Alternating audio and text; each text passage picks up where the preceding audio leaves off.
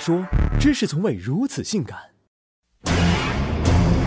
在下尼古拉斯，从未来穿越而来，身负复兴使命，肩背血海深仇，经高人指点，实力傲视群雄，有宿命对手三两，有红颜知己无数，经历过取剑、盗墓、宫斗、起义、平叛、修仙、重生、登月。原来我是天选之人，我注定要成为这个世界的王者。醒醒吧，你写网络小说呢？一九九八年，痞子蔡邂逅轻舞飞扬，他第一次亲密接触的经历被网友耳口相传，连同黄奕的大唐双龙传成为当年现象级作品。一时间，网民创作热情高涨，海量佳作涌现。他们想象大胆，行文奔放，读者们被结构、文笔、逻辑等八股规矩束缚许久，乍见之下耳目一新，心生欢喜。一出道，网文就俘获了大把人心。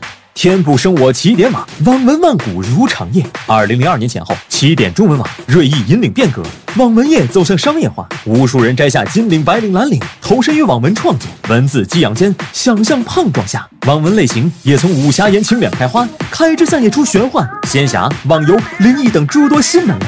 抛去主题，他们都文字通俗易懂，情节曲折装逼，万千读者无障碍带入其中，一口气读完，爽感无穷。猫在租书屋角落废寝忘食地啃着动辄上千章的网络小说，是当时中二青年们日常消遣的不二选。零八年底，移动阅读成为新风向标，数亿新读者涌入无限平台，大神写手们虎躯一震，邪魅一笑，乘东风出爆款，把网文行业的繁盛推向了新量级。手机、MP4 和英语电子词典是读者连接另一个世界的信号器，在那里，他们历险穿越回古代，他们逆袭成为世界主宰。他们破局解密，盗墓修真；他们鲜衣怒马，仗剑江湖。现今，网文已然升格为主流大众文化。截止至二零一八年六月，中国网络文学用户数量已经达到了四点零六亿。它不仅是国人居家旅行、蹲坑下饭的必备品，如今更是出口海外，风靡欧美债圈。资本巨头们对于网文版权的运营，也让读者珍爱的故事得以出版和改编。二零一八年，网文原创作品总量近一千七百万部，其中改编成电影或电视剧的作品就有两千余部。管看龙傲天还是玛丽苏，通通登上荧屏，网文 IP 霸屏实锤。如今网文受众之广，影响之大，恐怖如斯。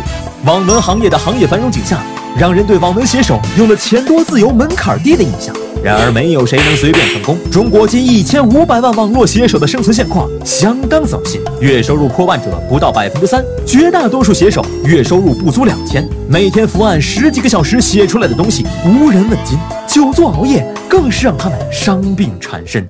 向来情深，奈何缘浅。网文写手们要么乘兴而来，落荒而逃；要么为了恰一口饭，迎合市场，开始剽窃抄袭，落入俗套，成为了洪流中的一颗沙子。但也还是有那么一批人，放眼整个行业，也是凤毛麟角般的存在。他们依然胸怀星辰大海，相信三十年河东，三十年河西，莫欺少年穷。他们没有忘记自己当初入行是为了分享一个精彩纷呈的世界，写出一个感动人心的故事。他们有故事，你有月票吗？姐姐姐！